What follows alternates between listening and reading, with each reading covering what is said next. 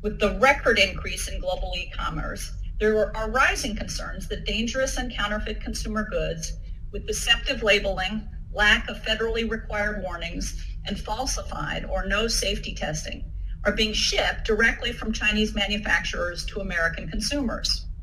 According to one estimate, a new Chinese product is being uploaded to Amazon every 150th of a second. So imagine how many are being uploaded on Chinese platforms. U.S. agencies are understandably struggling to keep up with inspections, safeguards, and surveillance. The problem is real and appears to be exploding. In the past decade, we've seen disturbing instances of unsafe imports from China causing harm to American consumers, from children's toys made with lead and carcinogens to counterfeit cosmetics containing arsenic and human waste.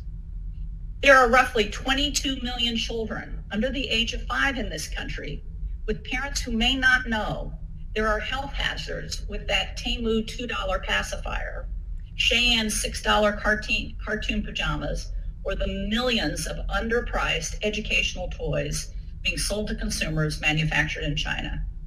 It's not just a potential safety risk the, of what these companies are selling that causes pause.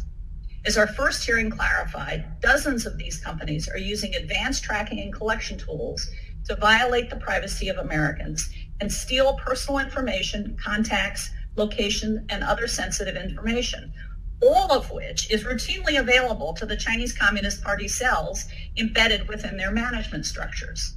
The recent Section 301 duties on Chinese imports have fueled efforts by Chinese exporters to avoid or evade tariffs and continue selling to the U.S. consumer marketplace.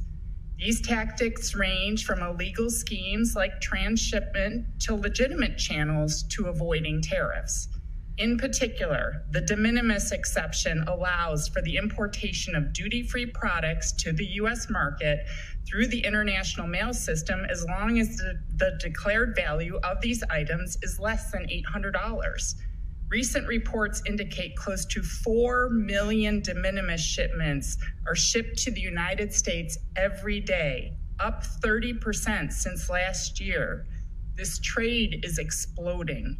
Such packages arrive to the US with minimal inspection, minimal scrutiny, and minimal information, challenging the United States' capacity to monitor product safety at our borders and making it impossible to police and have the legal authorities to go after predators who are peddling these unsafe products.